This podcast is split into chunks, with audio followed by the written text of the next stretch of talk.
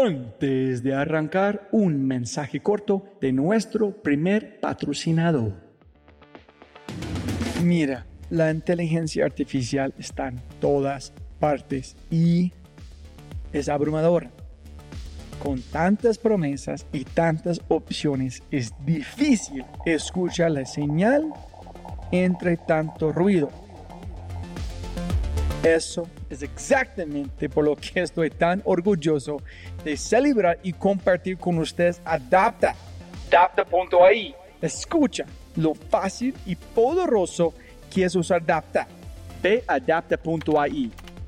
Crea una cuenta ingresa la información de tu sitio web, espera unos segundos mientras la inteligencia artificial de Dapta hace su magia y chum, chum, chum, tienes contenido hecho a medida para tu empresa o startup. ¿Y qué es mejor? La inteligencia artificial de Dapta sigue produciendo contenido más inteligente mientras más lo usas. Y mejor que eso, esto es solo la punta de un enorme iceberg de lo que Dapta puede hacer. Dapta es fácilmente una de mis herramientas favoritas. Es alucinante. Y solo para los oyentes de este podcast tengo un código especial que les dará el 50% de descuento durante los primeros tres meses usando Dapta. Pruébala ahora en www.dap ta.ai, data.ai. O haz clic en el link en la descripción de este podcast y aplica mi código podcast y crece tu productividad exponencialmente.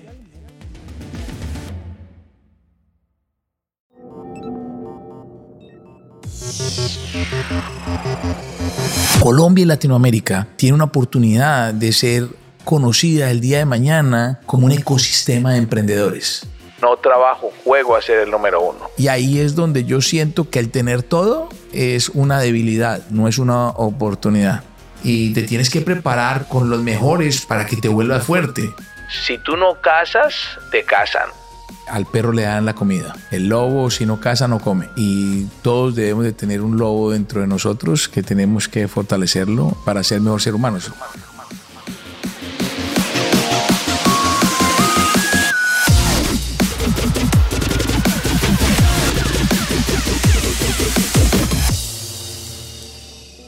Hola, hola, hola, soy tu host, Robbie J. Fry, y este es otro episodio of The Fry Show. Este podcast es una celebración de personas que no aceptan la vida tal como es. La abrazan, la cambian, la mejoran y dejan su huella en ella. Y la persona a la que estamos celebrando hoy es Santiago Botero Jaramillo emprendedor, filántropo y empresario.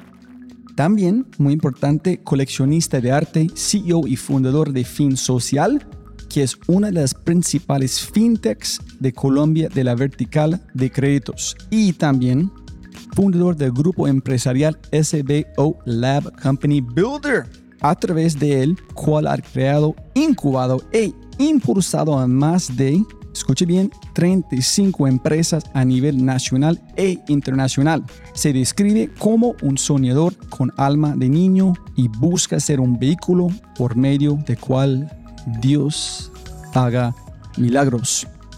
Mira, decidí grabar este podcast debido a mi increíble, maravilloso, espectacular esposa. Mi esposita cree en Dios. Yo en la escala de Dawkins, Richard Dawkins, probablemente entre 1 y 10, yo soy un 8 como no creyente. Sin embargo, muy importante, creo al 100% en las personas.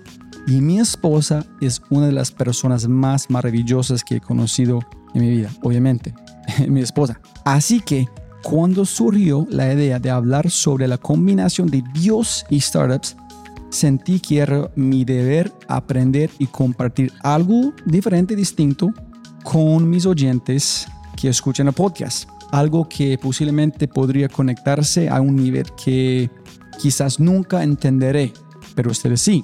Y una cosa más, quiero agradecer a Santi y su esposa Manuela por ser tan especiales para mí, mi esposa y mis amigos. Durante mi tiempo con Santiago construimos una maravillosa conexión, amistad y espero que continúe y que aquellos que escuchan disfruten el podcast tanto como yo disfruté grabándolo. Pero antes de empezar,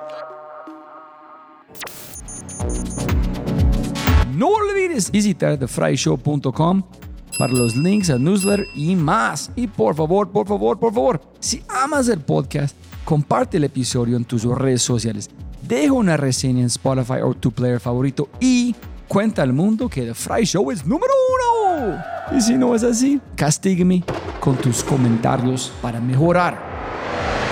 Con ese dicho, te presento episodio 247, cuando eres un lobo y tu socio es Dios, con el CEO y founder de Fin Social, el bendecido Santiago Botero Jaramillo.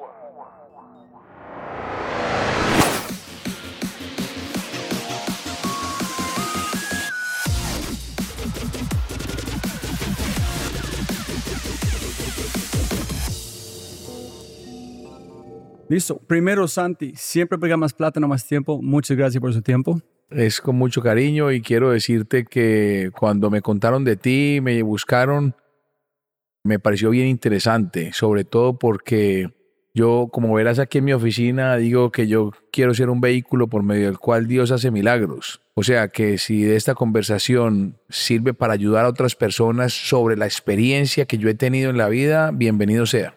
Entonces, primero, muy importante, castíguenos. ¿Quién eres? Yo soy una persona disléxica. A mí me ha tocado aprender a través del sentido común, porque los libros, pocón pocón. Soy padre de un hijo que tengo 11 años. Mis padres son em- empresarios. Mi papá es empresario emprendedor. Soy católico, fiel creyente en Dios, donde quiero ser un vehículo por medio del cual Dios haga milagros. Soy amante del arte y por ende conseguí que mi esposa, mi señora, es una artista importante hoy de Colombia, pero se dio dado al amor mío por el arte. Soy barranquillero, nacido en Medellín, porque amo la cultura costeña, amo el ser práctico, sencillo, alegre. Soy un empresario de puertas abiertas también, donde me gusta saber y siempre ser consciente de que todos somos iguales y de que mm, de alguna manera vinimos al mundo a ayudar. O sea, quiero ser una persona que a través de los dones que Dios me dio, ayudar a otras personas. Soy un emprendedor 24/7. No trabajo, juego a ser el número uno. ¿Qué más le puedo decir que soy? Bueno, yo creo que ahí es suficiente. Vamos a ver qué más información me va sacando. No, esa es una intro espectacular. Permíteme un segundo darte una introducción muy larga porque estoy aquí contigo. Yo creo que es, en- ojalá te vas a conectarlo y llevar muy lejos. Yo vi inmediatamente en tu perfil Dios, que tú dices justo allá Dios en todo, en las fotos detrás de vos, siempre están las fotos. Mi esposa es muy creyente, yo no. En ella hacen cosas increíbles, una de las mejores personas que conocí en mi vida. Ella justo está aquí en Cartagena con su grupo a hacer algo, con orar con chicos en la calle, y hacer cosas en Cartagena. Entonces, de donde quiero llevar la conversación es cada día ella está escuchando algo, sus amigos, siempre son testimonios, pero son de gente de drogas, de problemas, siempre la misma cosa, pero nadie está usando o hablando de Dios como un mecanismo de emprendedor, como reglas de filosofía de vida. Siempre hablan de cosas terribles, que es obvio que hay mucho, pero nadie está hablando de Dios en cómo están utilizando a Dios por su vehículo, por sus ideas, por su transformación. Entonces yo quiero saber cuándo llegó Dios, cómo usas Dios. quiero decirte que eso me, me emociona full porque toda mi vida he sido creyente. Estudié en un colegio, digamos, un- una parte de mi colegio fue del Opus Dei. En ese momento creía mucho en Dios, sabía de Dios, pero no era el más practicante. Mi familia no era la más practicante, mi mamá, mi papá un poco más, mi mamá no tanto.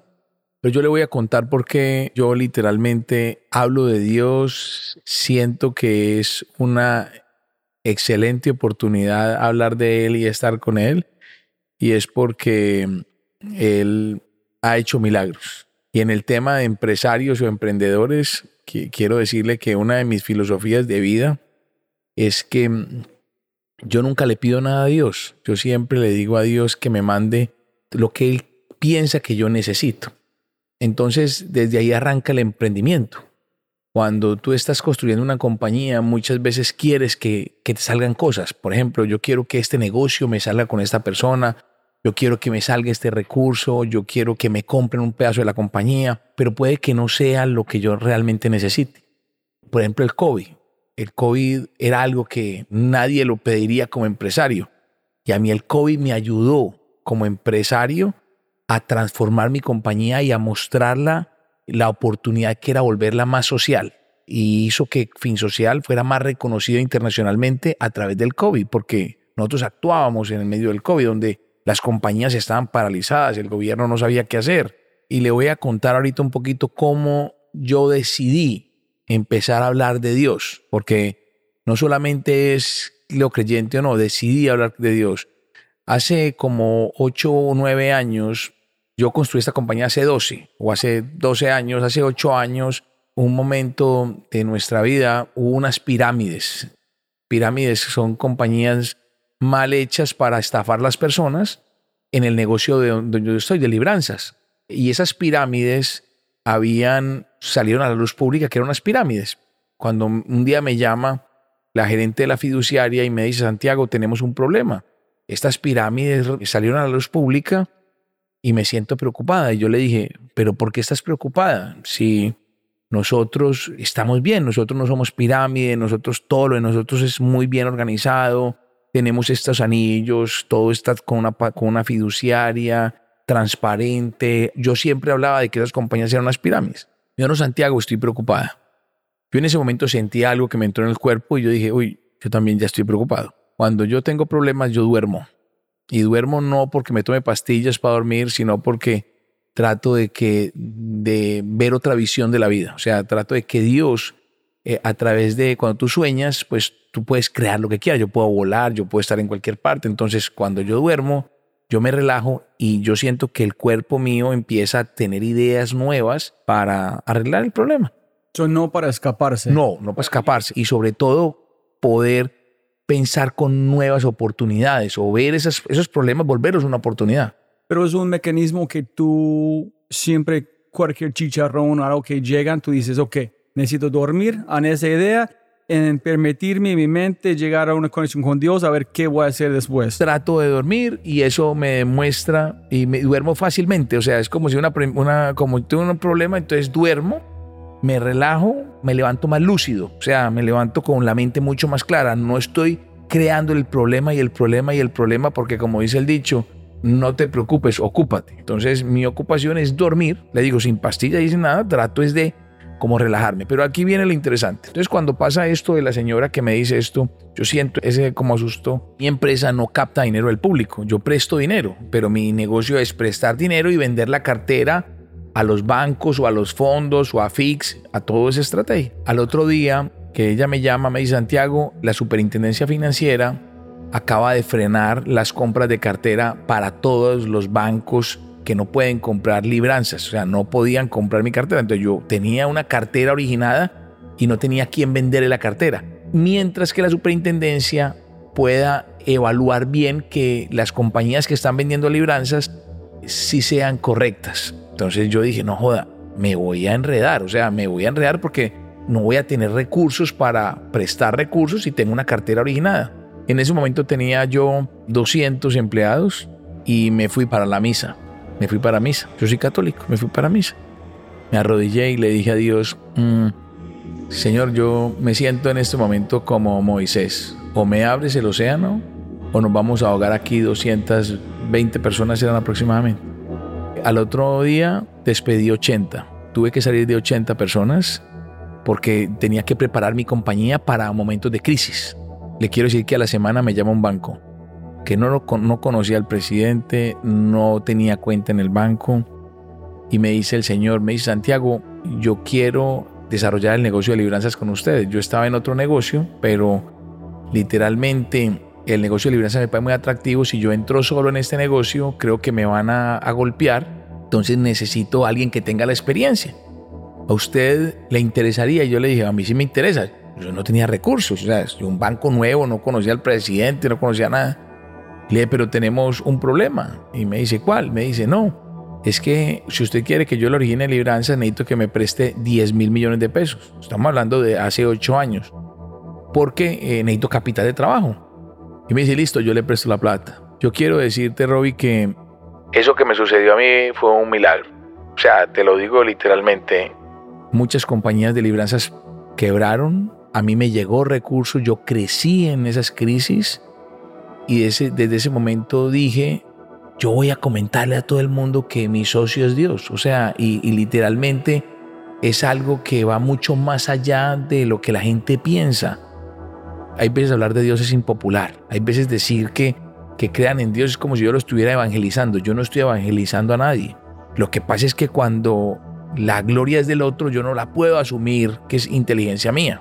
Digo, yo soy disléxico, pero yo en todas las crisis he crecido. O sea, yo, por ejemplo, vendí esta compañía. Después de la primera pirámide, hay otra pirámide y vendo el 50% de la compañía en medio de esa hecatombe en, la, en la segunda pirámide que existió. Y después, en COVID, que hubo COVID, vendí toda la compañía. Otro milagro que hubo, cuando hubo las marchas en Chile que destruyeron a Chile y aquí en Colombia estaban haciendo marchas, quiero decirle que yo conseguí que Morgan Stanley me diera 125 millones de dólares un 27 de diciembre.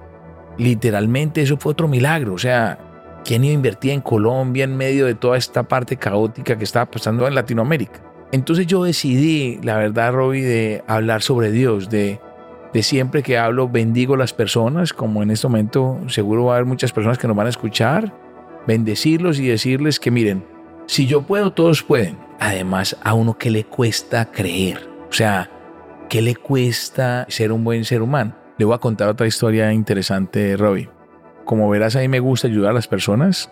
Entonces un día me voy en un viaje para Europa y decido cada vez que me monte en un taxi, independientemente de la distancia que me trasladara, iba a darle 50 euros al taxista y le iba a decir que Dios se lo mandaba. Fue una semana y yo dije, quiero hacer que la gente sienta milagros. O sea, quiero hacer que la gente sienta milagros como cadena de favores.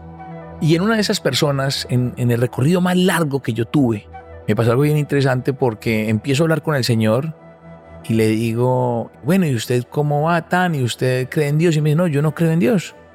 Y le pregunté, bueno, ¿y cómo le ha, y qué ha hecho en la pandemia? No, yo usé mi carro para ayudar a, a los enfermeros, a los médicos, transportando. Y, y, yo le dije, mire, yo le voy a preguntar una cosa, pues con, con mucho respeto.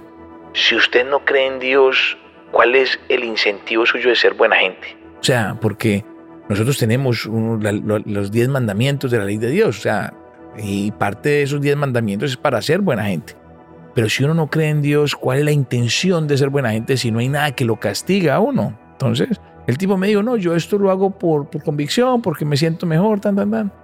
Cuando me fui a bajar del taxi, como la carrera más larga valía 35 euros, cogí, le di 100 euros y el tipo inmediatamente le dije, mire, yo sé que usted no cree en Dios, pero yo creo en un Dios que me dice que le dé estos 100 euros. Y el tipo se me asustó y me dijo, no, no, no, no, no, no, no, yo esto eso no se lo recibo. Y le dije, no, no, no, vamos aquí, vamos a tener un problema, hermano, porque yo tengo un Dios que me dice que le entregué 100, 100 euros.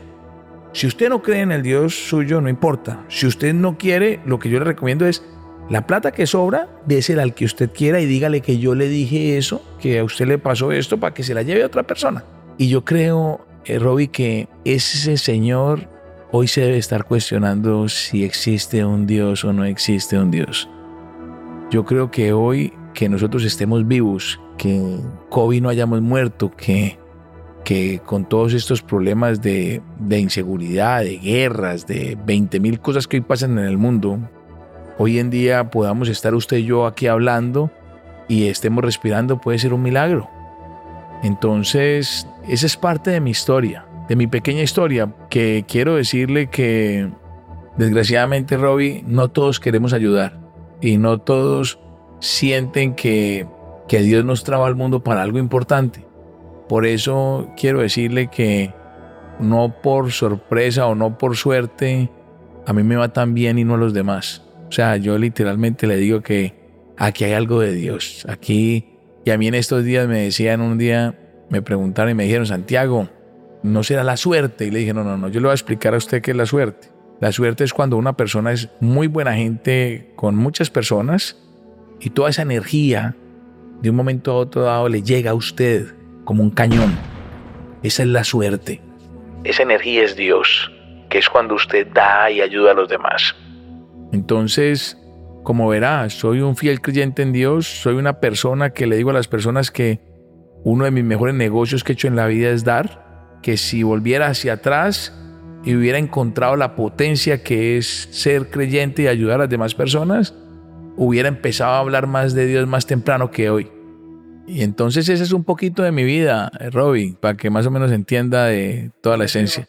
Pero necesito todos los detalles. Tú fuiste a Honduras para estudiar, pero cuéntame qué estudiaste, Ya qué le pensaste, cuento, no, qué no, vas no, a no, hacer. ya le cuento. Mire, yo soy algo que es bien interesante y es que yo vengo de una familia adinerada, por decirle así, de clase alta, que la gente es- siente que eso es una oportunidad, pero le voy a decir algo, es una desventaja porque la gente se hace en la vida, la gente no aprende de las enseñanzas de los demás, la gente aprende de sus propios errores y crece con sus propios errores. Entonces mi familia es de origen ganadero.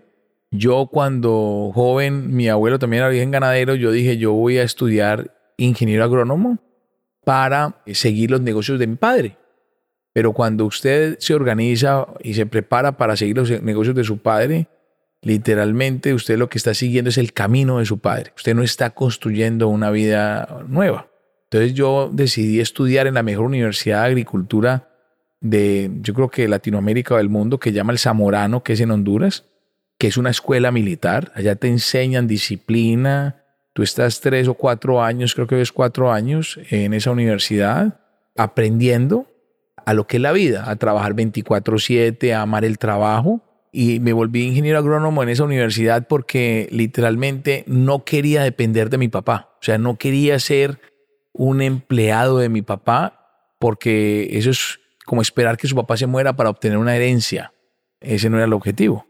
Pero esa universidad me formó, me formó, fue mi primer, mi primer aprendizaje en la vida. De ahí me hice, me fui a hacer un máster en una universidad que llama INCA en Costa Rica, que también era muy difícil y, parte de, de aprender sobre esa universidad. De ahí me fui para Estados Unidos, monté una compañía, una productora de productos tropicales, una comercializadora de productos tropicales.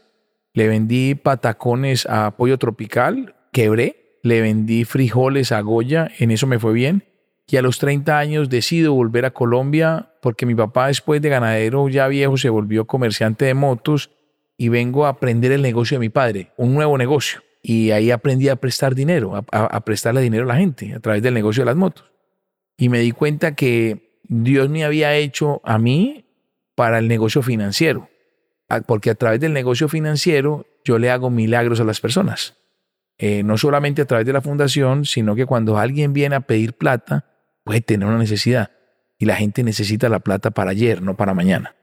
Entonces, a través de este vehículo ayudamos a las personas y por ende también a los ahorradores, porque la plata que viene nuestra viene de, ahorradores. Necesitamos pagarles buenas tasas de interés. Entonces, interesante que, que uno a través de este sistema financiero pues ayuda a ahorradores y ayuda a los que usan esos dineros para solucionar sus problemas y sus necesidades. Entonces es, es bien interesante. Pero cuéntame, en Honduras, ¿qué aprendiste? En tú hablaste de sus errores, que es una desventaja, que tú tuviste mucha fortuna. ¿Qué aprendiste en esta universidad? ¿Y nunca pensaste que, hijo y pucha, ¿qué estoy haciendo aquí? Muchas no sé veces. lugar, no, no, no, no. Muchas veces pensé que estaba haciendo acá, pero cuando tú vienes de una familia que tienes todo y que tú realmente no te hace falta nada, ahí me tocaba machetear, asadonear, me tocaba fumigar, me tocaba trabajar, ordeñar, todas las labores de un campesino, porque la, la universidad se llama Aprender Haciendo. Yo aprendí en esa universidad disciplina, también aprendí la importancia de ser, de ser puntual, porque si yo no llegaba a tiempo en las clases o en, o en el trabajo, porque yo trabajaba medio tiempo y estudiaba todos los días medio tiempo, nos multaban con unas, unas faltas. A las cinco faltas te encerraban dos meses en la universidad y a las 15 faltas te echaban de la universidad. Y yo aprendí al principio, cuando yo empecé a machetear, a mí me salían ampollas en la mano y, cuando tú macheteas todos los días, pues sangras al principio porque el machete no lo sabes manejar y no estás preparado para eso. Menos un hijo de papi y mami que va a hacer esa labor. Entonces aprendí en ese momento a jugar trabajando. Cómo me volvía mejor trabajador y empecé a machetear con una mano y macheteaba con la otra y cómo me volvía un, un excelente trabajador hasta el punto de ser del departamento, allá en esa universidad tiene un departamento de bomberos, para llamarlo así, y donde ese departamento, los que estaban en ese departamento eran los mejores, los mejores trabajadores de la universidad. Y yo era parte de ese departamento. Entonces aprendí a eso, aprendí a amar el trabajo, a jugar a ser el número uno, aprendí la importancia de la disciplina, de, de que todos somos iguales, también aprendí porque ahí no importaba el dinero que tú tenías, ahí todos éramos iguales. Había gente pobre, había gente rica, pero todos, todos teníamos las mismas cosas. Ahí me tocaba limpiar mi casa, el cuarto que tenía, el baño de todas las personas, el baño era comunitario. Y eso fue lo que yo aprendí en esa universidad. Pero suena como fue, un castigo de su propio diseño, que tú dijiste, tengo todo, voy al lugar más duro, para mí es que, que tengo mi sangre, menos de ir a Wharton o otro lugar en los Estados Unidos. ¿Por qué decidiste este lugar de todos? Porque me tenía que preparar, me tenía que preparar para cosas difíciles. Pero ¿cómo sabía que tienes que hacerlo menos de fracasar en otra forma? ¿Por qué decidiste quiero entender de verdad con la tierra, con mis manos, cómo se, cómo se siente? Yo había tenido unos primos viejos, ya viejos que habían ido a esa universidad y esa era la mejor universidad del mundo en agricultura. Entonces yo decidí ir a la mejor universidad del mundo en agricultura. Eso no me lo daba Wharton, eso no me lo daba Harvard, porque era de agricultura.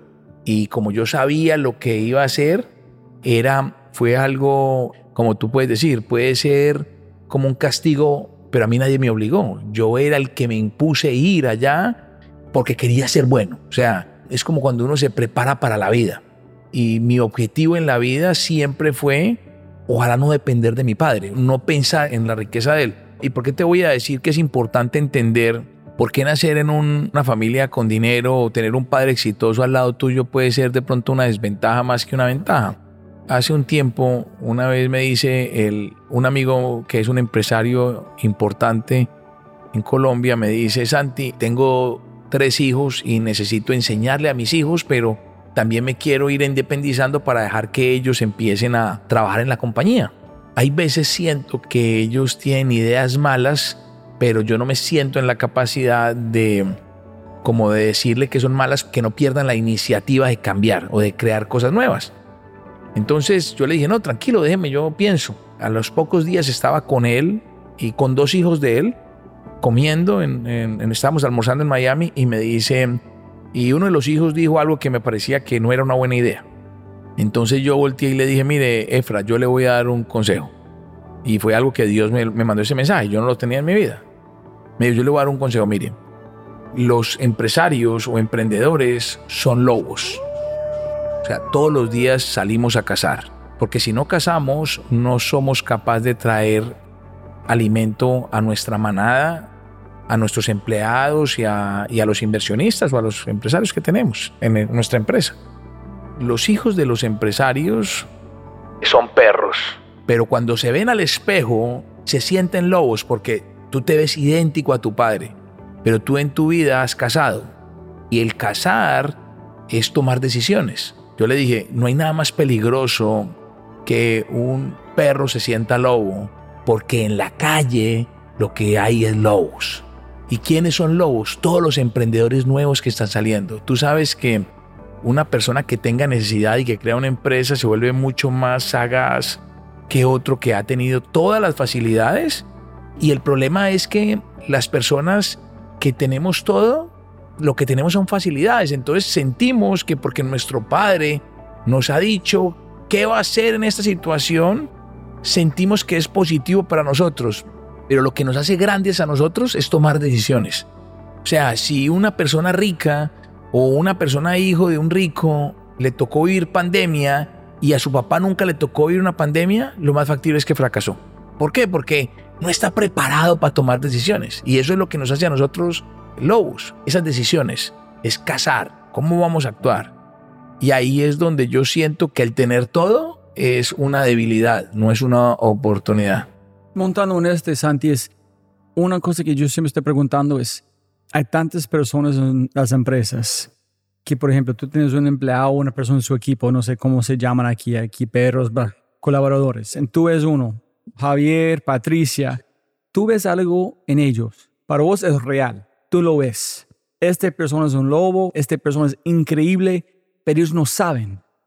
En tú tienes que de una forma u otra sacar esta versión y decir, mira el espejo, tú puedes hacerlo. ¿Cómo lo No, haces? Robbie. ¿Cómo ves? Hoy yo tengo más de 30 empresas y quiero más de 30 empresas. Y gran parte de esas compañías las he construido volviendo perros a lobos. ¿Y por qué te digo perros a lobos? Porque cuando los empleados empiezan y tienen todas las oportunidades de una empresa que los soporta, ellos son perros, ellos tienen todas las facilidades para ser buenos empleados. O sea, por ejemplo, si yo soy el, eh, un empleado de Nestlé, puede que yo no haga, no, no sea tan bueno, puede que a mí me acompañe es la marca, que yo lleve esa, ese producto y me lo compran. O sea, yo no lo vendo, me lo compran. Y yo lo que he hecho es volver esos empleados, uno- y una de las visiones mías es la persona que yo le vea madera, crea que lo pueda apoyar para volver un emprendimiento a volver un emprendedor. Entonces yo, por ejemplo, tengo más de 30 empresas y gran parte de esas compañías han nacido de empleados que los he vuelto emprendedores ¿Y cómo lo haces? apoyándolo, explicándolo y, y obligándolo a que case. O sea, yo he tenido gente que ha venido a mi compañía que era un alto ejecutivo en un banco y lo he puesto a casar. Le digo, aquí ya tienes que ir a buscar y, lo reto y le digo, tú tienes que ser con un producto mucho más difícil que lo que le da el banco y cómo lo haces. Y eso es lo que he construido. Eso es, yo digo que, ¿sabes qué, Robbie? Yo creo que los empresarios no nos deberíamos como de sentirnos bien solamente pagando un buen salario. Nosotros deberí, si nosotros hemos construido compañías, ¿por qué no ayudamos a otras personas a que creen empresas? Y, nos volvemos nosotros una máquina de emprendedores, que nosotros tenemos experiencia en eso. Entonces, casi que muchas veces de los productos que nosotros adquirimos, ¿por qué no buscar a alguien de nuestro ecosistema que produzca eso y, y empiece a crecer más allá de lo básico? Cuando yo vendí Fin Social, yo no sabía si iba a seguir trabajando en Fin Social. O sea, no sabía si, si me iban a dejar aquí de gerente.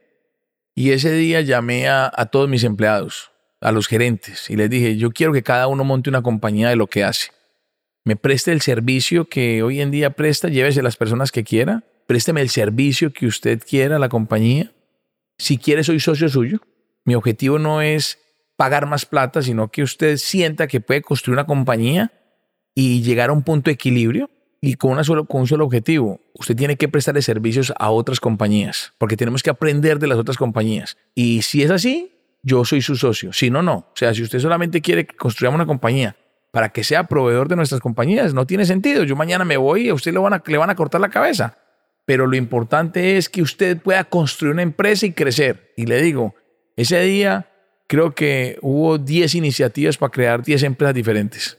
No sé si has escuchado la historia de Nassim Taleb que dicen, algún lobo está pasando por una finca o algo, en vez de como traer una cerca, un perro. Este perro como muy elegante, bien como peinado, todo, empiezan como a platicar con este lobo.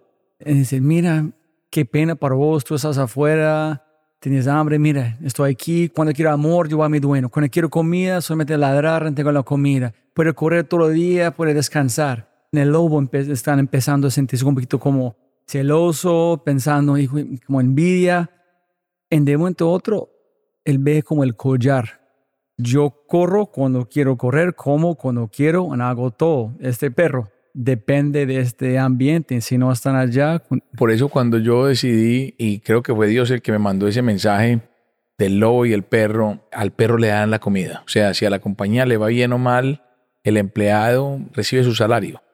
El lobo, si no caza, no come. Y todos debemos de tener un lobo dentro de nosotros que tenemos que fortalecerlo para ser mejor ser humanos. Lo que yo le digo, nosotros los emprendedores tomamos decisiones.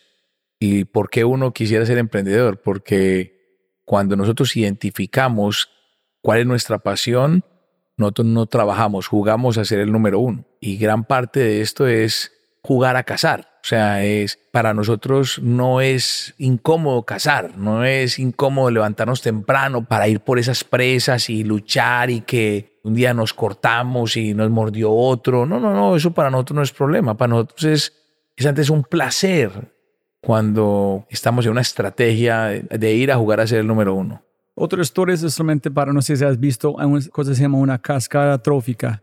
En ellos introducieron lobos otra vez en Yellowstone, como una manada de lobos. Después de mucho, mucho tiempo, porque no se hace mucho, mataron casi todos porque están en su negocio, mataron todos como las vacas y todo. Entonces tuvieron mucho miedo desde Hans Christian Andersen, etcétera, de los lobos. Entonces mataban casi todos.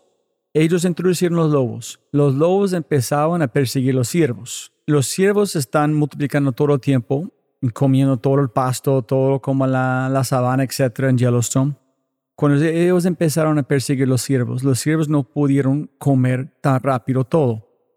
El pasto empezó a crecer natural con más flores, llegaron más pájaros y más abejas. También el comportamiento de los osos tuvieron que cambiar.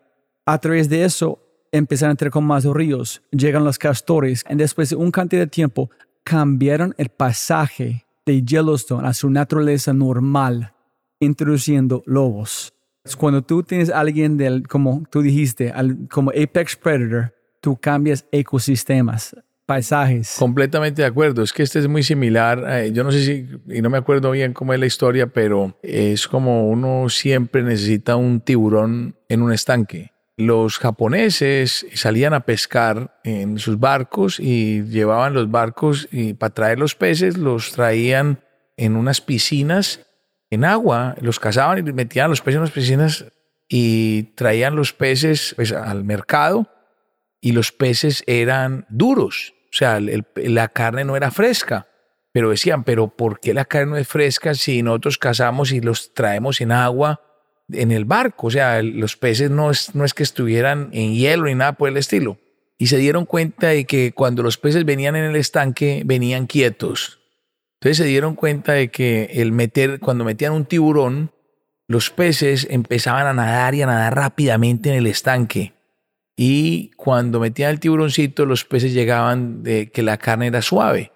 Entonces era importante y la, digamos, el resultado de esa fábula es siempre necesitamos un tiburón en nuestro estanque que nos haga correr permanentemente. Necesitamos ese lobo que nos haga de alguna manera hacer y demostrarnos que hay que seguir innovando en la vida. Eso es parte de la innovación, esa casa que nos toca hacer todos los días. Entonces, volviendo a Honduras, hay un señor que se llama Juan José Piedraíta, que tiene Equitel, no sé si tú conoces. Él llevó, mantiene como liderar la empresa que lanzó su papá, pero de su forma. Entonces, menos de vivir el mismo camino, llegó el papá, aquí son las reglas. Tienes que salir de la empresa 30 días y no puedes ingresar yo voy a tomar control, tú no puedes decir nada. Y también voy a quitar todos sus socios porque es su mentalidad. So fue muy, lindo en su forma de tomar su propio camino, pero también ser fiel al legado de su papá. Tú nunca en Honduras pensado como, oye, yo he encontrado la forma de ser Santi, no depender de mi papá, pero también llevar este como negocio más lejos. Sí, lo que pasa es que cuando tú tienes un padre literalmente joven, mi papá tiene 72 años y es muy activo, donde yo le diga a mi papá, o le hubiera dicho mi papá hace 18 años, usted debe dejar de trabajar y yo voy a trabajar. Yo también tengo dos hermanos adicionales. Yo siento que hubiera habido una guerra de poderes porque todo el mundo quisiera tomar ese papel. Entonces mis hermanos también hubieran dicho, ¿y este por qué lo está haciendo? Y además esa riqueza es de mi padre, no era mía. Entonces yo siento que cada uno tiene que encontrar su camino. Yo sé que yo tengo una responsabilidad con esos negocios de mi padre. Yo he estado pendiente y sé que en algún momento me va a tocar asumir el rol en el tema agrícola. Hoy no lo asumo porque no lo tengo, pero en este momento no creo que sea el momento. O sea, porque sería matarlo a él. O sea, sería como quitarle la vida de lo que él hace. Y te digo, el, señor Piedradita puede que no hubiera tenido hermanos. O sea, si usted no tiene hermanos es fácil, pero cuando usted tiene hermanos es mucho más complejo porque usted no puede tomar decisiones. Por ejemplo, si, si yo me quiero comprar mañana un apartamento, una casa o salir a viajar, pues me van a decir, pues usted viajará y comprará con su salario, pero usted no puede hacerlo con el capital de la empresa, porque esto es, esto es de todos. Entonces yo siento que, no, yo, yo te digo la verdad, Robbie, yo siento que para mí fue una oportunidad en la vida haber salido de casa a los 17 años, haber luchado en estas universidades y haber dado lo mejor de mí. Y gracias a eso hoy soy lo que soy. O sea, yo creo que hice el camino correcto, pienso yo. Claro. Entonces, ¿estás allá? ¿Tú sabes que me voy a Costa Rica también? ¿O este fue aleatorio? ¿Este fue de, suerte? Fue aleatorio, ¿no? Sabes que cuando yo estaba en la universidad en Honduras, me hablaron de INCAE, que es la Universidad de Costa Rica. Yo no la conocía, pero sabía que hablaban muy bien de ella, que era una universidad como Harvard, que era muy exigente, muy buena. Y como yo quería ser bueno, o sea, acuérdate que uno se tiene que preparar, o sea, cuando uno es joven, uno, uno tiene que ser consciente que uno se está preparando para la vida y te tienes que preparar con los mejores para que te vuelvas fuerte. Entonces, yo también me, hubiera podido devolver a, trabajar con mi padre en, en, sus fincas, pero tomé la decisión de volver a seguir en una universidad que la universidad era muy complicada. Más o menos también, y te cuento algo que aprendí en esa universidad. Esa universidad es, de, es como Harvard, donde las, las notas de la universidad son a través de curva. ¿Qué significa? El 10% de la población pierde, independientemente que sea buena o mala. O sea, si todos sacamos arriba de 90 y uno saca 89, el que sacó 89, así sea una nota exacta y buena, pierde. O sea, porque el 10% de la población mala la tienen que descartar. ¿Y por qué es interesante eso? Porque esa es la vida real.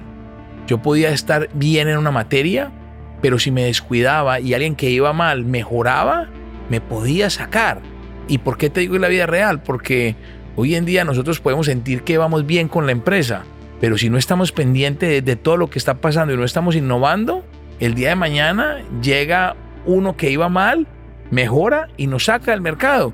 Eso le pasó a Blackbuster con Netflix, eso le pasó a Sony Music con estas compañías, estos streams de música, eh, Spotify o, estas compañías, donde la gente se quedó quieta creyendo que se sentían bien. Kodak también le pasó lo mismo, o sea, no evolucionaron porque sentían que iban bien, pero pilas con la competencia o con las otras personas que pueden crear sustitutos de lo que tú haces. Ahí es donde uno tiene que estar siempre como lobo. Si tú no casas, te casan. ¿Y qué estudiaste allá? Un MBA, una maestría en administración de empresas. ¿Y cómo fue? ¿Chévere? ¿Dos años? Dos años muy duro porque por ese tema de las notas y por el tema era muchísimo estudio. O sea, yo era disléxico y me tocaba leer 200 páginas diarias y todo era con estudio de casos. Entonces había que estudiar teoría, estudiábamos casos de la vida real y llegábamos a la clase a, hablar sobre los casos. Entonces no era fácil para mí. Un mensaje rápido de nuestro startup quinto y de regreso al programa. Un anuncio especial. Sí, sí, sí, sí. Hemos lanzado un nuevo podcast y se llama Matamos Preguntas. Una o un invitado espectacular. Una pregunta y una conversación llevada hasta el final para matar la pregunta, hablemos de todo. Temas como innovación, emprendimiento, liderazgo, growth, ciberseguridad, agilidad, experiencia del cliente y mucho más. Con cada invitado o reinvitada hacemos una inmersión profunda en una pregunta y luego la editamos a menos de 18 minutos de perfección. Tu contenido corto de alta calidad y alta frecuencia para mejorar tu vida. Encuéntranos en tu player favorito como matamos preguntas y empieza tu recarga cognitiva.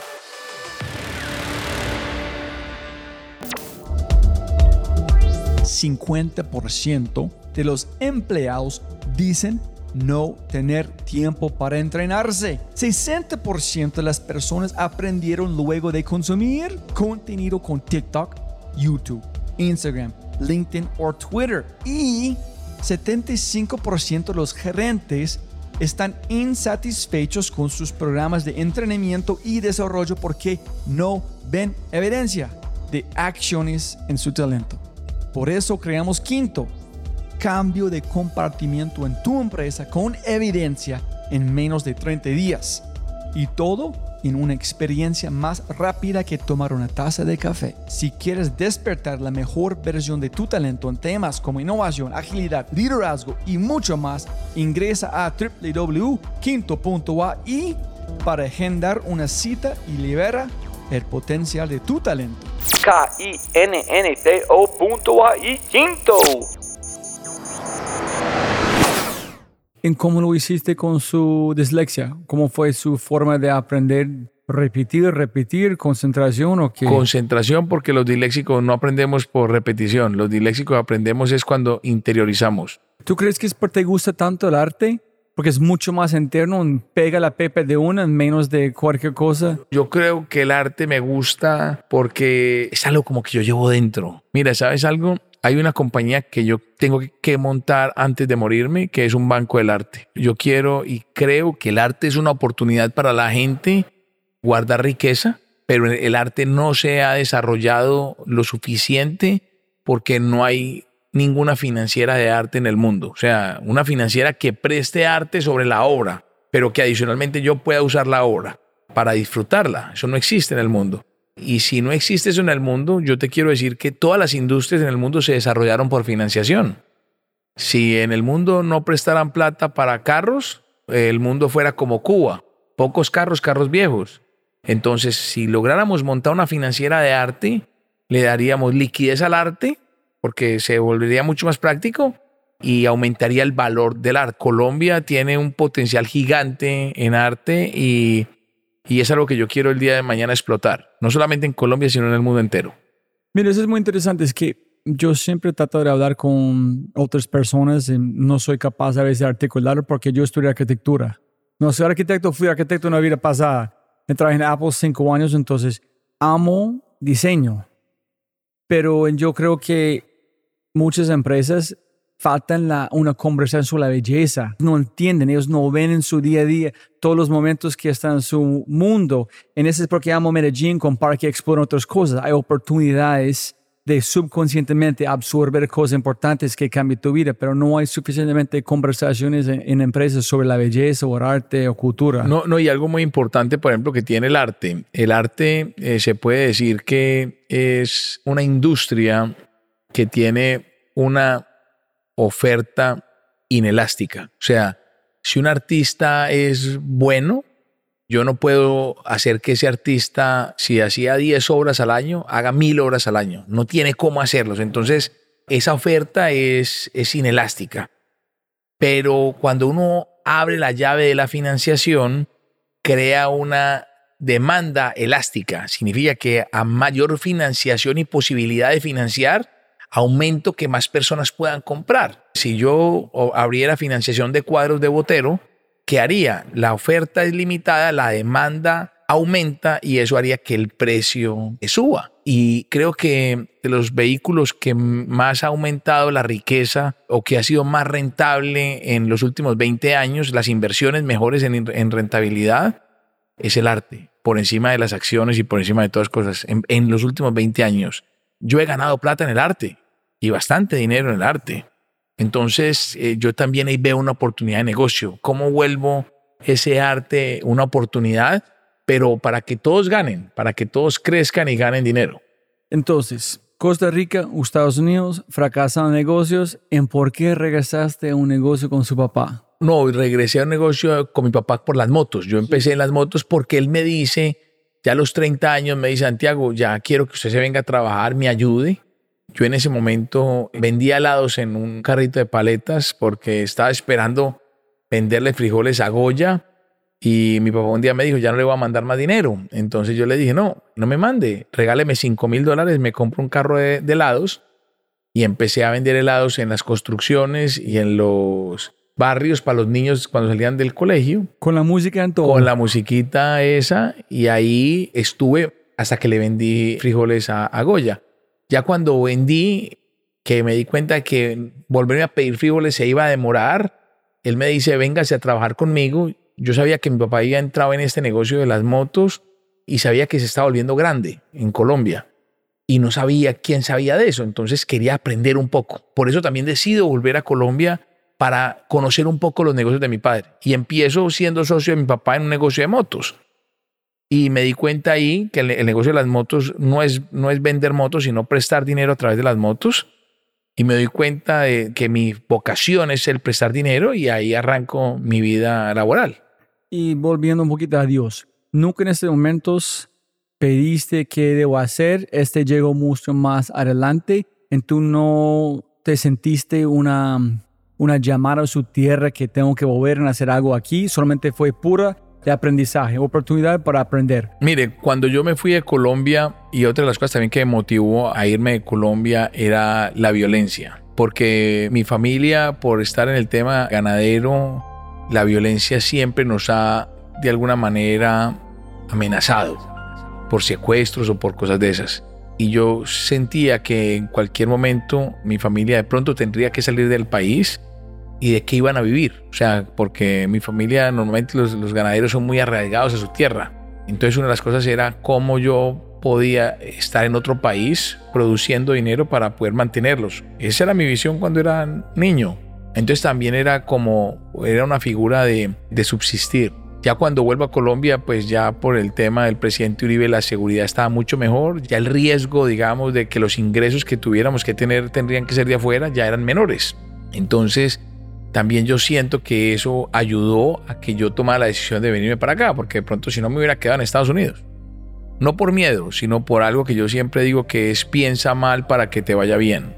Y es cuál es el peor escenario. Y tienes una solución. Entonces, si el peor escenario es que tuviéramos que salir de Colombia y nadie tuviera eh, cómo producir, pues de qué íbamos a vivir. Por eso es que le digo yo, que es muy importante, Robbie, que no hay mal que por bien no venga o siempre hay que ver los problemas como una oportunidad. Dado la violencia en el agro, mi papá desarrolló el negocio de las motos y mi papá llegó en su momento a ser el mayor distribuidor de motos de Colombia. Llegó a tener 250 almacenes y vendía el 10% de las motos del país, pero fue grande, fue grande en el país. En este momento, ¿qué viste que fue tu don? Entender los números, ver una necesidad, sentirte que yo soy capaz de aliviar una presión a otro ser humano. Yo siento que lo que yo realmente visualicé y por qué me di cuenta del tema financiero era el tema de que cuando yo daba un crédito estaba ayudando a alguien, o sea, para comprar una moto, hacía un sueño realidad, o sea, para mí eso fue importante. La otra era cómo competir con instituciones que fueran mucho más económicas que nosotros, porque dinero es dinero, o sea, dinero 50 mil pesos de uno, 50 mil pesos de otro es, es lo mismo, pero cómo vender un producto que de pronto era más caro que los demás y cómo darle valor, o sea, cómo demostrarle que a pesar de que mi dinero es más costoso, es más útil que el otro. Puede que sea más costoso, pero es más barato al final, o sea, porque si la persona eh, no me adquiere el crédito, tiene que ir a un pagadiario. O sea, porque necesita el dinero para ayer, no para mañana. Y el banco de pronto se demora en darlo. ¿Y cómo identificar necesidades de la gente? ¿Cómo tratar de transformar el crédito por algo que sean necesidades prácticas que ellos requieren? Eh, eso, eso fue lo que también aprendí. ¿En, en cuándo decidiste armar el negocio? En de, uno fue fin social, ¿cuándo No, yo primero, yo estuve en el negocio de las motos como cinco años, después fui socio de una compañía financiera, aprendí en, ese, en esa financiera un poquito a entender este negocio de, libranzas que inicialmente era, y después me di cuenta de que, de que tenía que construir esta compañía y construir fin social. Y es una compañía que, como te digo, yo la hice de cero, hace 12 años con 15 guerreros, Hoy en día tengo más de mil colaboradores. Tengo el honor de ser la mejor compañía para trabajar en Colombia según Great Place to Work. He vendido mi compañía a fondos internacionales. Tengo la mejor gente, la cultura, como te darás cuenta. Las oficinas nuestras son bien particulares. Aquí tenemos la tienda de la confianza. Aquí cada quien puede trabajar en el tiempo que necesite. Nosotros, más que importarnos el tiempo que trabajes, es el resultado y nos gusta que todos seamos iguales. Mi oficina es de puertas abiertas, como verás aquí. Eh, cuando yo viajo, ahí yo tengo un, un, aviso que ponen aquí encima de mi silla que dice, si usted me necesita, búsqueme o llámeme. Y ahí le pongo el teléfono para que la gente no se sienta que yo le hago falta. Porque cuando me, me iba de acá me decían, es que no hiciste mucha falta porque no, no, no, no estabas acá. Y le decía, pero ¿cómo, me, cómo te hago falta si, si tú tienes mi teléfono? Entonces, importante era mostrarle a ellos que estamos a una llamada, que, que no tenemos que estar aquí. Y así es mi vida. Y así es la vida de fin social.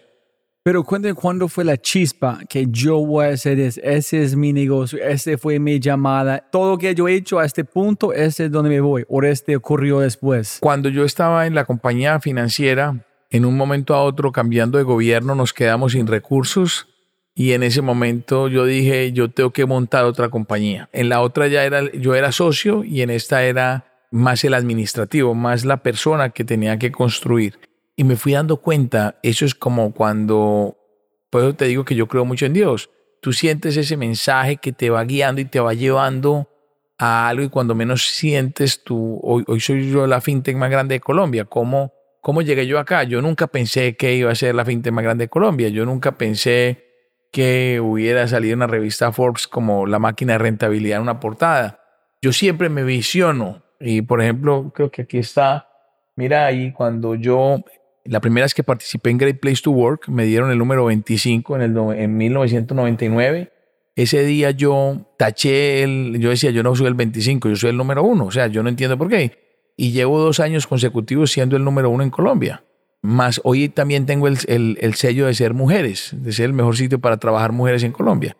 Entonces soy una persona que siempre me, lo que me propongo y me visiono, lo logro. Por eso uno de mis objetivos que no es, mi, no es mi objetivo, es una de las herramientas que voy a hacer en la vida, es voy, a, voy a ir a la Bolsa de Nueva York. Quiero llevar una compañía a la Bolsa de Nueva York para ayudar a muchos emprendedores a que puedan ir a la Bolsa de Nueva York. O sea, esa es parte de mi visión. Sabe que mi objetivo en la vida no es el dinero, ese es el resultado. Mi objetivo en la vida es jugar a ser el número uno y ser la persona que más socios llega a tener en el mundo. Si llega a ser número uno, ¿después qué? No, recuérdate que lo tengo que mantener porque recuérdate que hay lobos ahí cerca que me quieren cazar, entonces no puedo relajarme porque si no me matan. ¿Tú conoces a Alejandro Salazar? Eh, ¿Cuál es el? De Estrategia Emergente. No, no lo conozco. Él tiene un libro que dicen como la planeación es un mito, no funciona porque no puedes planear el futuro, en todo es emergente. Yo, la única forma que yo puedo entender la forma que es Dios emergente es que qué pasó con vos tú no tuviste un plan, pero de una forma con señales llegaste a este momento en tiempo con tú y yo estamos platicando. 100% emergente. 100% emergente. Es, similar como cuando nos llegó a todos el COVID. Teníamos un problema. O bateábamos la bola o nos quedábamos quietos. Por eso cuando a mí me dicen, bueno, ¿y cómo vas? ¿Y cómo va todo el hermano? Yo bateo lo que venga. Si viene strike, si viene bola, lo que sea lo bateo. Porque necesito batearlo. La única forma de echar para adelante. Y cuando uno siente que existe ese ser supremo, y que tú sientes que va contigo, pues, ¿quién puede contra ti? O sea, yo siempre voy adelante de lo que la gente piensa. Por eso yo soy innovador, porque voy adelante y no le tengo miedo a nada. Esto va a sonar gracioso porque él es amigo mío. Hace tres días salió una noticia que David Vélez volvía a ser el tipo más rico de Colombia, el dueño de Nubank, o el gerente de Nubank y fundador de Nubank y yo le digo a una persona y le digo, a otro amigo, mira, tenemos una oportunidad de que montemos una compañía como Nubank, pero mejorada, porque yo tengo esta cosa. Y me dice, me encanta que seas así de optimista. Y le dije, no, no, no, es que si David Vélez puede, yo también puedo. Es diferente si me dijera que Alejandro Santo Domingo hoy es millonario, pues yo digo, pues yo no conté con la ventaja que el señor Julio Mario Santo Domingo me dejó toda esa riqueza para seguirla creciendo. Yo no conté con esa ventaja. Pero David Vélez, que empezó como yo, si él puede, yo puedo. Y eso es lo que tenemos que meternos todos en la cabeza de que no podemos solucionar donde nacemos, pero sí podemos solucionar donde morimos. Y ahí es donde marca la diferencia. Esa es la razón específica por este podcast. Fui muy cansado de gente cuando llegué a Colombia en 2012 hablando de gringos, Airbnb, Amazon, y dije, tienes que ver toda la gente haciendo cosas increíbles aquí. Si tú puedes tener un éxito aquí en, en Colombia, los Estados Unidos, papas fritas. Entonces yo dije, si la gente ven a alguien como vos hablando, dice, uy, este man con Dios, emprendedor y mucha plata, yo puedo hacerlo también. Claro, completamente. Mira, desgraciadamente esto acá es audio, no es visto, pero te voy a contar una historia. Hace dos meses me invitaron a México a dar una charla de mis empresas a una cantidad de family office de México y había una familia de, árabes. Y cuando me invitan a mí, yo decía, "Mm, ¿yo qué voy a decir? ¿Por qué esa gente debe invertir en Colombia y debe invertir en mí? Y literalmente empecé a pensar y a salirme de la cama. Y yo dije, si yo fuera una persona externa, ¿por qué yo invertiría en Santiago Botero? Y ahí te voy a empezar a contar mi visión y hacia dónde yo quiero ir. Lo primero que yo arranqué esa presentación es decirle, ¿ustedes cuántos emprendedores colombianos conocen? De pronto un mexicano conoce uno que otro, muy poquitos. Yo le dije, yo conozco muchos, pero voy a hablar de tres específicamente. El primero, Fernando Botero, que es un artista de los artistas más importantes del mundo, pero más que ser importante porque su obra valga dinero, es un artista que ha hecho que su arte sea universal. Cualquier gorda de esas, usted se la presenta a un indio, a un chino, un japonés, al que usted quiera, y el tipo dice, eso es un botero. Significa que su obra es universal.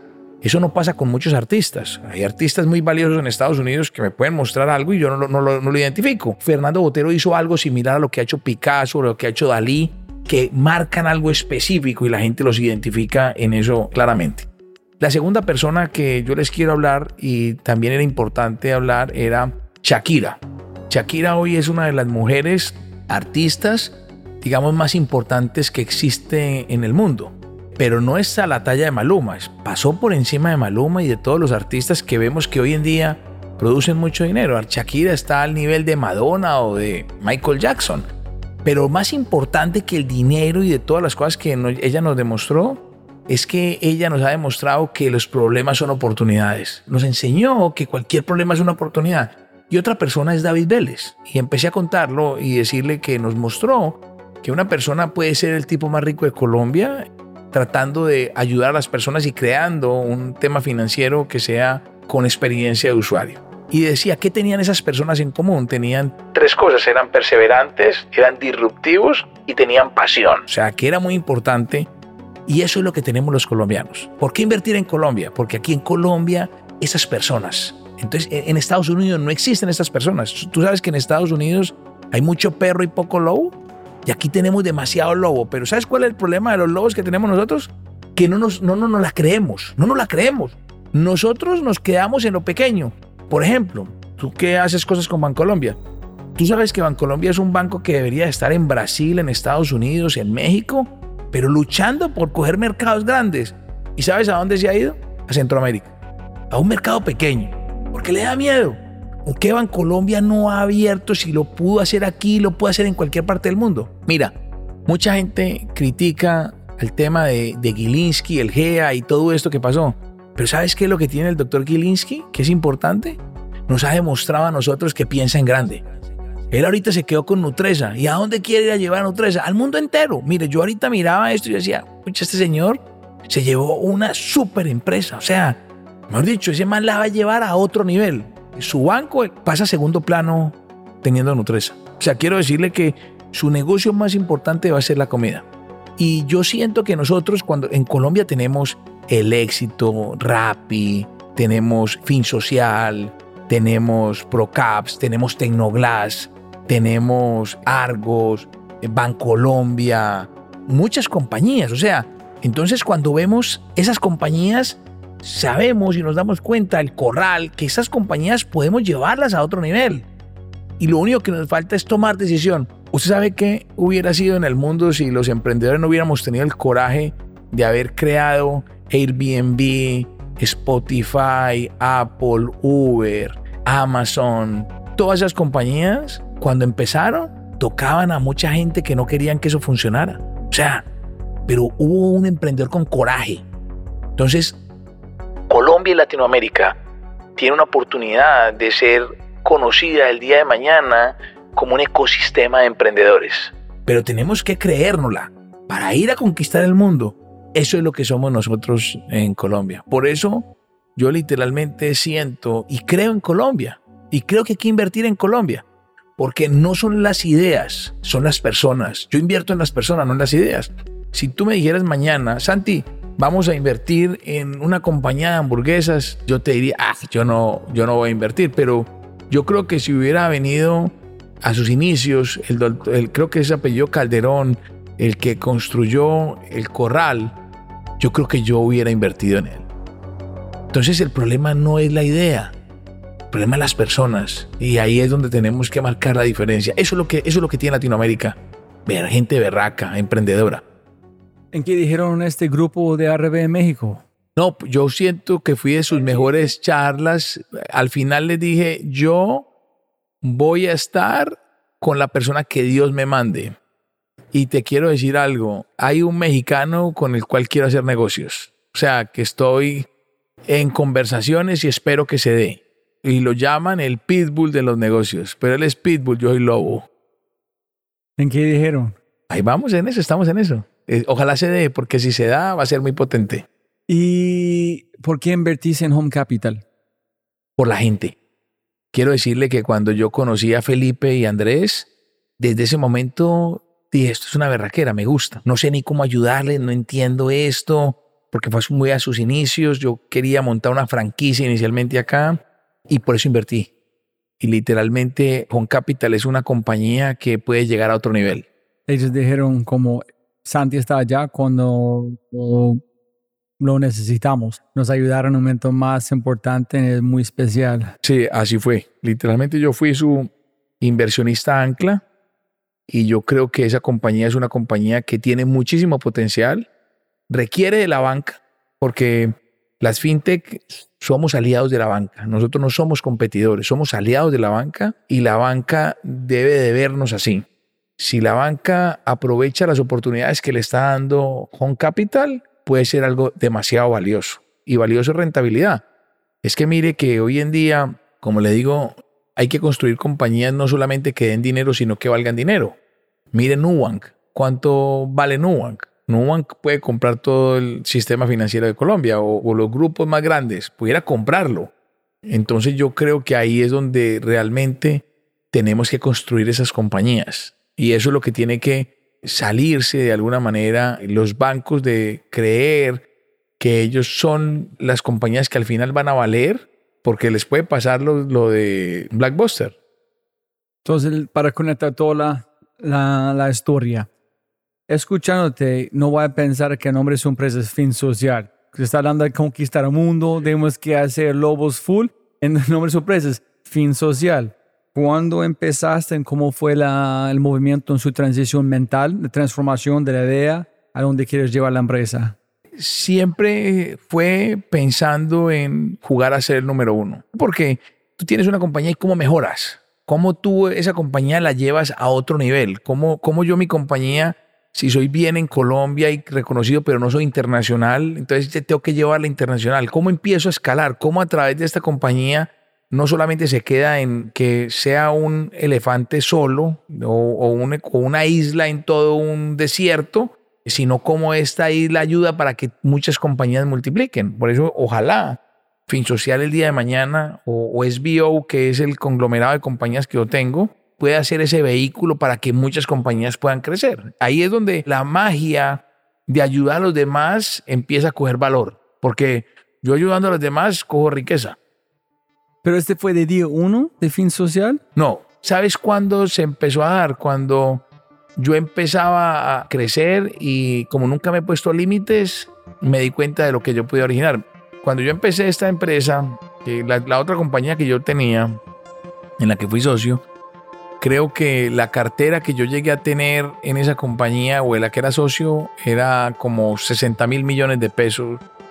Era la cartera administrada, 60, 70 mil millones de pesos.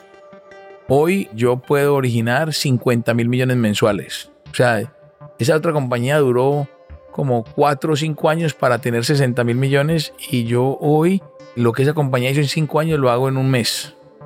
La gente tiene que ser el mejor en lo que hace. Si tú quieres que yo te apoye, tú tienes que ser el mejor en lo que haces. Y donde esa gente que trabaja conmigo es capaz de matar por su empresa. Le voy a contar una historia que es interesante. Un día yo, y hablando de Home Capital, un día le mostré yo Home Capital a una familia muy prestigiosa de acá de Colombia para que ellos invirtieran. Y es una familia que tiene que ver con el negocio financiero y tiene que ver con el negocio, si no estoy mal, también de construcción. Entonces, cuando yo hablé con esa familia, me dicen un día, me dicen, le vamos a poner una persona de, para que les cuente la historia del family office de esa familia. Una familia millonaria que Colombia. Entonces yo cojo y les muestro Home Capital.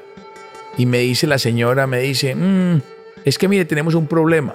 El problema que tenemos nosotros es que nosotros al interior de nuestra compañía, de nuestro conglomerado, estamos construyendo una compañía que llama eh, 100 cuadras. Y esa compañía pues es similar a la que ustedes tienen. Y yo le dije, señora, ¿usted me permite que yo le diga la verdad? Y me dijo, no, sí, dígame lo que usted siente. Y le dije, yo le voy a decir la verdad. Usted en 100 cuadras tiene puro perro. Y yo en Home Capital tengo puro lobo. Estos que yo tengo acá se van a comer los perros suyos. Porque estas personas sacrificaron un buen empleo para montar una empresa. Esta gente está dando, esta gente trabaja 24/7. Esta gente no le importa hacer lo que sea para sacar la compañía adelante. Y usted no tiene eso en el empleado. Y otra cosa, si usted me apoya, usted no pierde nada. Usted tiene recursos. Usted lo peor que puede hacer es que le está apostando a dos caballos para ganar la carrera. ¿Qué pasa que yo sea el caballo ganador? Ahí sí usted pierde. Entonces, esa fue una iniciativa. O sea, hay que tenerle cuidado cuando la gente se siente fuerte. Por decirte un ejemplo, hoy lo tenemos en vivo en directo. Putin se creía, si no el tipo más poderoso o la, o la potencia más poderosa, la segunda potencia más potente del mundo. ¿Y sabes cómo está quedando? Como un pobre payaso. Eso le pasó lo de Sansón. O sea, como un pobre payaso. Y eso es lo que le pasa a las empresas que se creen fuertes. Pilas con esos que están abajo. ¿Cómo tú dijiste con el perro piense que es lobo, pero No hay nada más peligroso que un perro se vea al espejo y se vea al lobo y literalmente no aúlla, sino que ladra. Porque el problema es ese. Él se ve al espejo y dice, uy, yo soy idéntico a mi papá, yo tengo el conocimiento de mi papá, yo soy tan bueno con mi papá, pero ¿sabes qué? Cuando va a hablar, ladra, no aúlla. Pero lo más grave es que afuera, ahí sí hay lobos, que cuando ellos se den cuenta que ese perrito de cree lobo, se lo van a cazar, se lo van a devorar. ¿y cómo vos sabes que una vez que tú estás, su mindset está cambiando, tú crees, entonces está ladrando, no está aullando? Cuando sabes uno mismo que, uy, necesito más hambre, necesito más. Eso lo da la pasión. O sea, eso lo da cuando uno empieza a darse cuenta de que juega a ser el número uno y no trabaja. Ese hambre de jugar hace que nos dé hambre de cazar. Entonces el dinero pasa a un segundo plano. Pero te decía, el dinero no es el objetivo, es el resultado.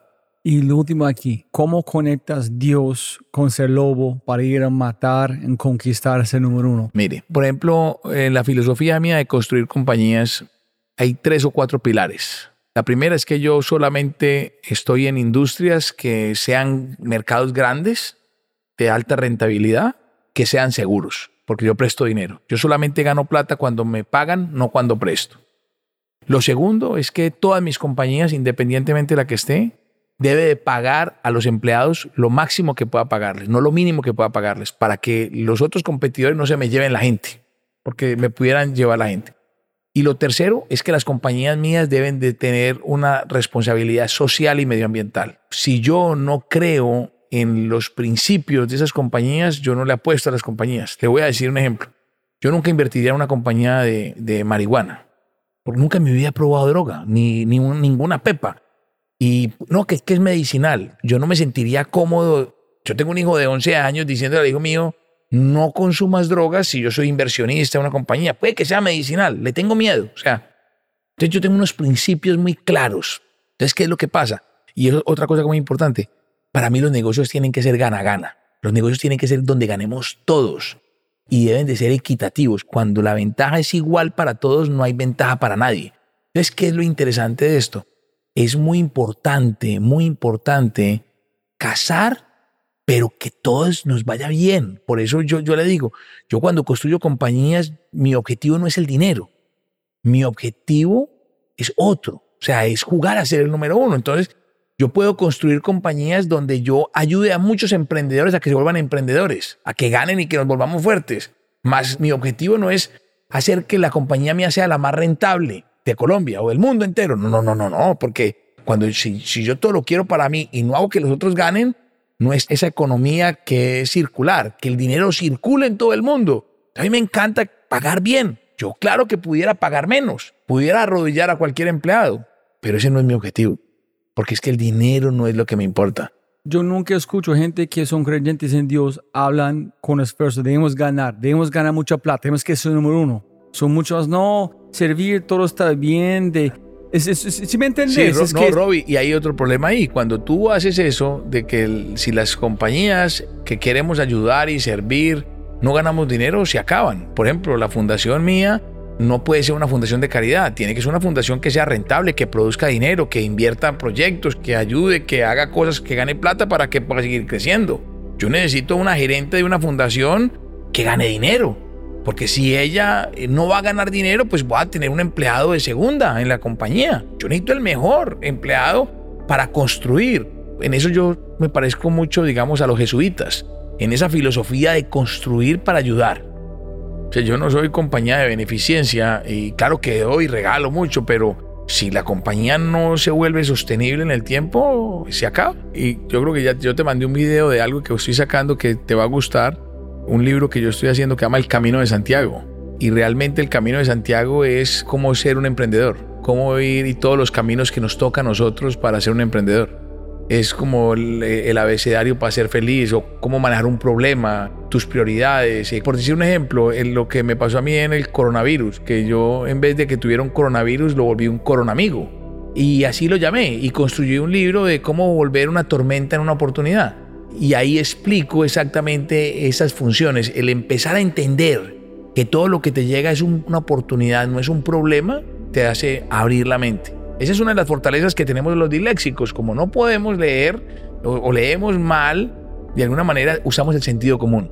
Y algo que muy importante, el poder de lo simple, lo práctico. Mira, aquí nosotros en Colombia estamos preocupados que porque la gasolina está cara, que porque la energía está cara, que decimos no, eh, entonces por eso estamos destinados a ser pobres. Bueno, yo, yo me pregunto cómo hacen los neoyorquinos para pagar un arriendo tan caro, los suizos para pagar un arriendo tan caro, en Londres para pagar arriendos tan caros, y allá no están pobres.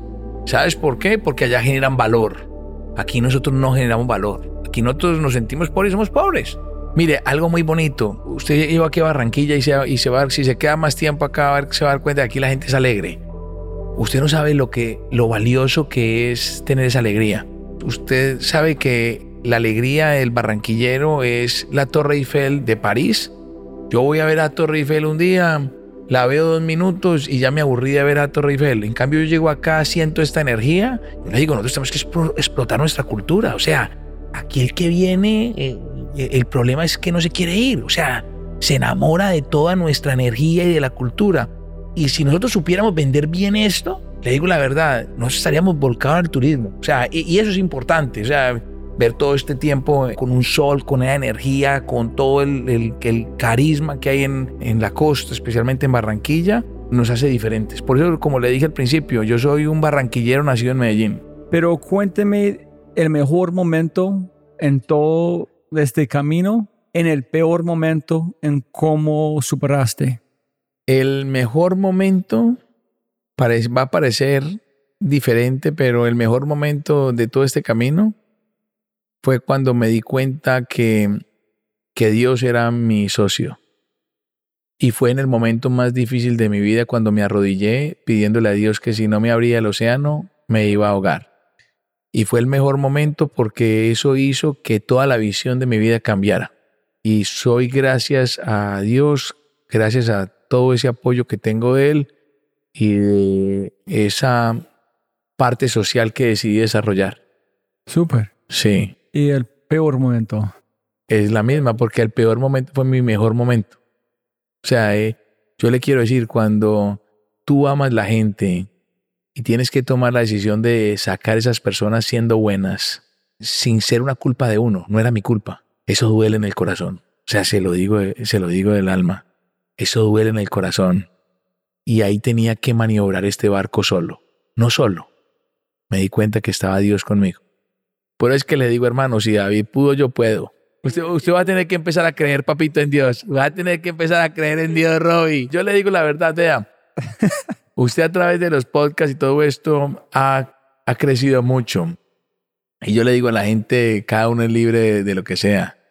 Pero dése la oportunidad Dese la oportunidad. Mire, Dios lo quiere tanto a usted que le mandó ese ser humano al lado suyo. Eso no es casualidad, es causalidad.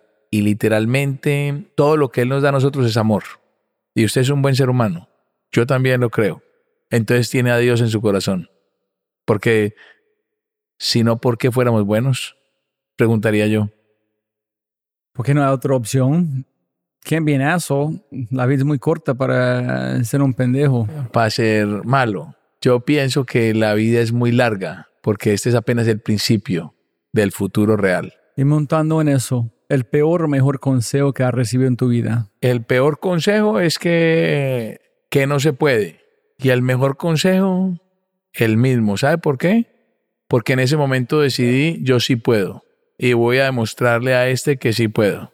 Mira, tú no sabes cuántas veces mi papá y seres cercanos míos decían que yo estoy loco, pero este loco es lo que ha hecho lo que yo soy.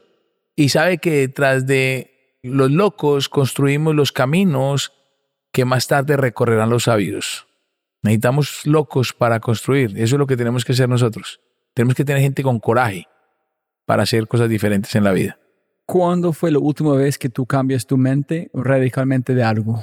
No, la última vez que cambié algo radicalmente fue cuando me operé del estómago, que yo estaba gordito, pues era gordito, no sé qué, usted ve que estaba más cachetón, hoy en día estoy más fit y cambié de algo porque aprendí a comer.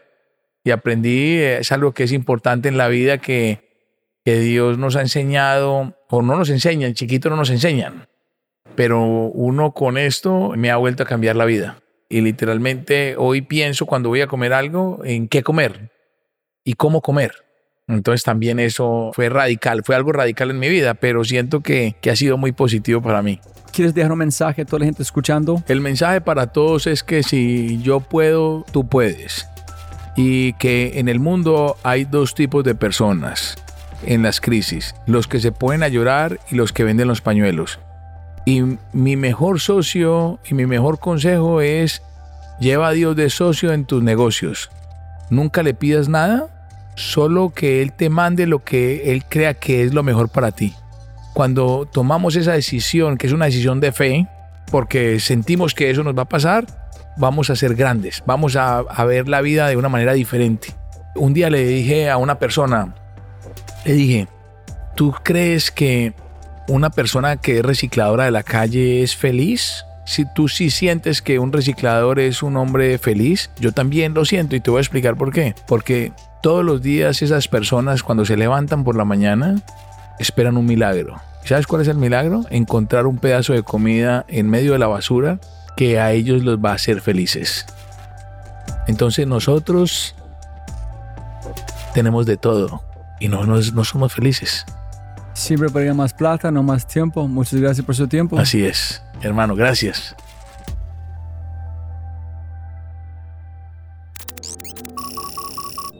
Como siempre, siempre puedes ganar más plata, pero no más tiempo. Muchas gracias por escuchar. De verdad, muchas gracias. Espero que hayas aprendido algo, te hayas inspirado y te sientas con ganas de hacer algo imposible. Pero antes de terminar, realmente me encantaría escuchar de ti. ¿Qué invitados quieres que invite? Si tienes alguna pregunta o sugerencia, cualquier cosa, por favor, por favor, déjame un mensaje aquí en Spotify o envíame un mensaje a través de mis redes sociales usando arroba. Además, no olvides, por favor, escuchar nuestro otro podcast, Matamos Preguntas, tu contenido corto, de alta calidad y alta frecuencia. Todo para mejorar tu vida.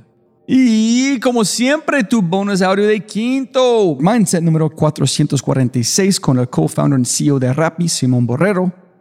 Esta es la señal que esperabas para enviar ese mensaje de cariño que tienes en espera. Escucha a Simón hablando sobre ser vulnerable y no dosificar el amor. Enjoy.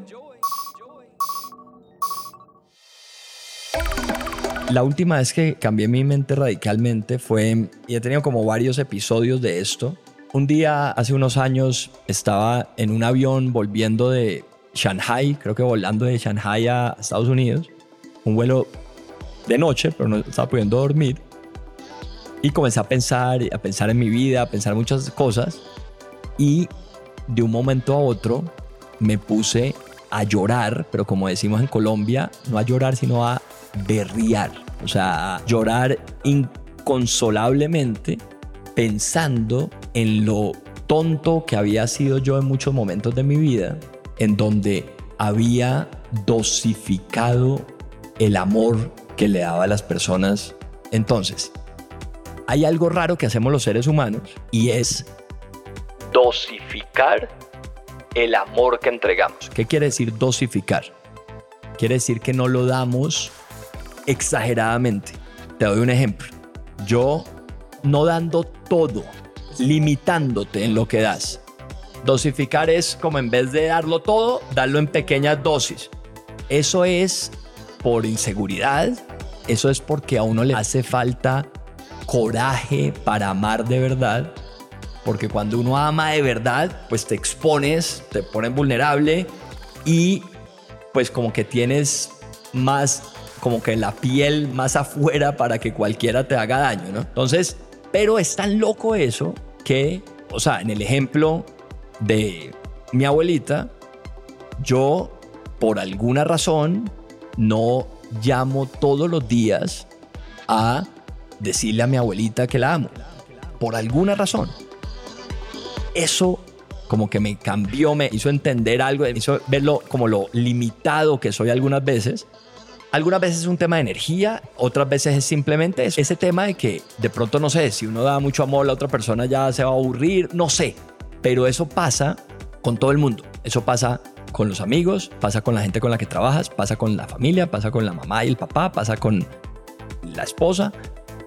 Y es súper triste que pase eso. Es súper triste. O sea, no sé cuál es la persona que más amas en el mundo, pero a esa persona por alguna razón le estás dosificando el amor. Y entonces desde ahí eh, como que volví a tener una de esos episodios y comencé a hacer esas llamadas de hablar con un amigo para de verdad ver cómo está y hablar con alguien para ayudarlo y darle amor a alguien. Y la chispa en el avión fue un poquito como el insight de mi propia cobardía. Porque yo tengo una vida muy buena y una vida muy linda en donde puedo vivir un día muy bien. Y eso hace que no tenga que estirarme en ese sentido a, pues de verdad, como que manifestarle el amor o vivir en el. Es que no solo manifestar el amor, es amar, de verdad. Tú puedes llamar a alguien y hablar con él amándolo sin decirle, te estoy llamando a decirte que te quiero, ¿no? Pero sí es, y eso mismo pasa con las relaciones y pasa con los novios y las novias y todo. O sea, la vida sin amor no hace sentido, ¿no? Pero por alguna razón lo dosificamos y no la tengo todavía craqueada, pero ese insight me ha hecho cambiar cómo veo la vida.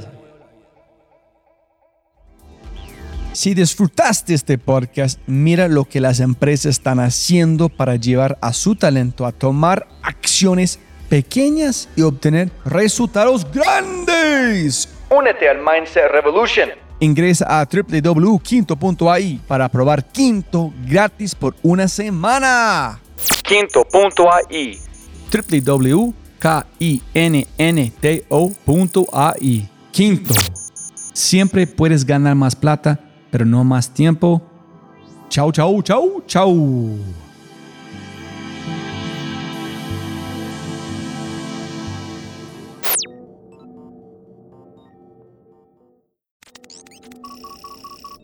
Como siempre, siempre puedes ganar más plata, pero no más tiempo. Muchas gracias por escuchar. Antes de terminar, unas cosas importantes para preguntar y mencionar. Número uno, deja una calificación Spotify. Ya, ya, déjala. Literalmente toma segundos y como yo mencioné, el impacto es enorme. Además, estarás garantizado de sentirte increíble el resto del día. También estamos produciendo todo el contenido en YouTube. El canal es espectacular. Tengo mi newsletter Conejo Blanco, las notas del podcast y los enlaces, las transcripciones. Nuestro otro podcast, Matamos Preguntas, escúchalo. Y más se puede encontrar En thefryshow.com. y si quieres enviarme un mensaje o patrocinar el podcast, puedes enviar mi mensaje usando cualquiera de mis redes sociales con mi nombre a Robbie J. Fry. Gracias, abrazo grande y sigue escuchando.